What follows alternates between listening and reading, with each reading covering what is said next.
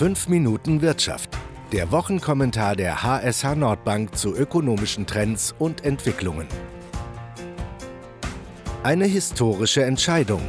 Kommt es nach Theresa Mays krachender Niederlage im Unterhaus zum befürchteten No-Deal-Brexit oder findet sich doch noch eine Alternative?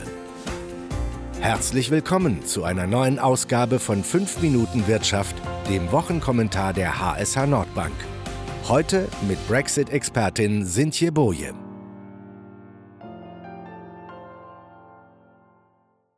Diese Woche dürfte historisch für das Vereinigte Königreich werden. Die Niederlage von Premierministerin Theresa May bei der Abstimmung über den Brexit-Vertrag im britischen Parlament war historisch. 432 Abgeordnete stimmten gegen den Vertrag, nur 202 waren dafür. Das ist eine deutliche Schlappe, die in dieser Größenordnung zuletzt eine Regierung 1924 erleiden musste. Theresa May ist es dabei weder gelungen, die Abgeordneten der Tories noch die der nordirischen DUP von ihrem Deal zu überzeugen. Auch die parteiübergreifenden proeuropäischen Kräfte stimmten dagegen. Jetzt geht es für das Vereinigte Königreich in die alles entscheidende Phase. Das Land muss sich eine Zukunft aussuchen Daher dürften die nächsten Tage ebenfalls historisch werden. Denn wie kommt man aus dieser Misere wieder heraus? Was sind die Handlungsoptionen? Die Opposition hat umgehend nach der Abstimmung ein Misstrauensvotum gegen Theresa May angesetzt. Mit einem erfolgreichen Misstrauensvotum könnten Neuwahlen einberufen werden, die möglicherweise auch mit einem erneuten Referendum verbunden wären. Das wäre dann ein klarer Schnitt mit der bisherigen Regierungspolitik. In diesem Fall könnte die EU sicherlich davon überzeugt werden, den Austrittstermin für den Brexit, derzeit der 29. März, nach hinten zu verschieben. Die EU müsste dies allerdings einstimmig beschließen. Das Problem, die Mehrheitsverhältnisse legen kein erfolgreiches Votum nahe. Die Abgeordneten beispielsweise, die aus den Reihen der Tories den Deal ablehnen, haben kein Interesse an Neuwahlen, da diese sie die Macht kosten könnten.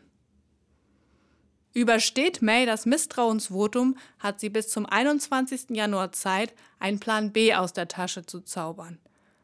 Statt einen klaren Schlussstrich unter das Kapitel zu setzen, würde es so weitergehen wie bisher.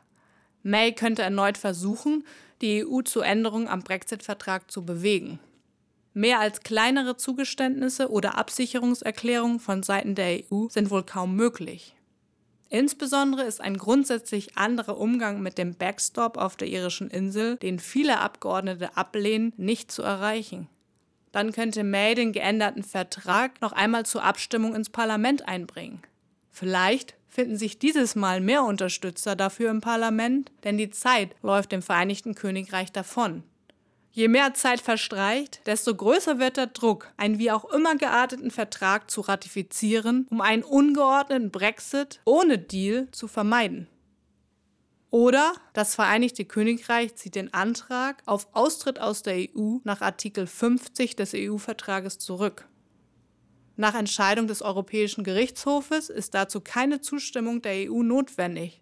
Das liegt allerdings nicht im Interesse der Brexiteers, die dann wahrscheinlich lieber einen harten Brexit als keinen präferieren.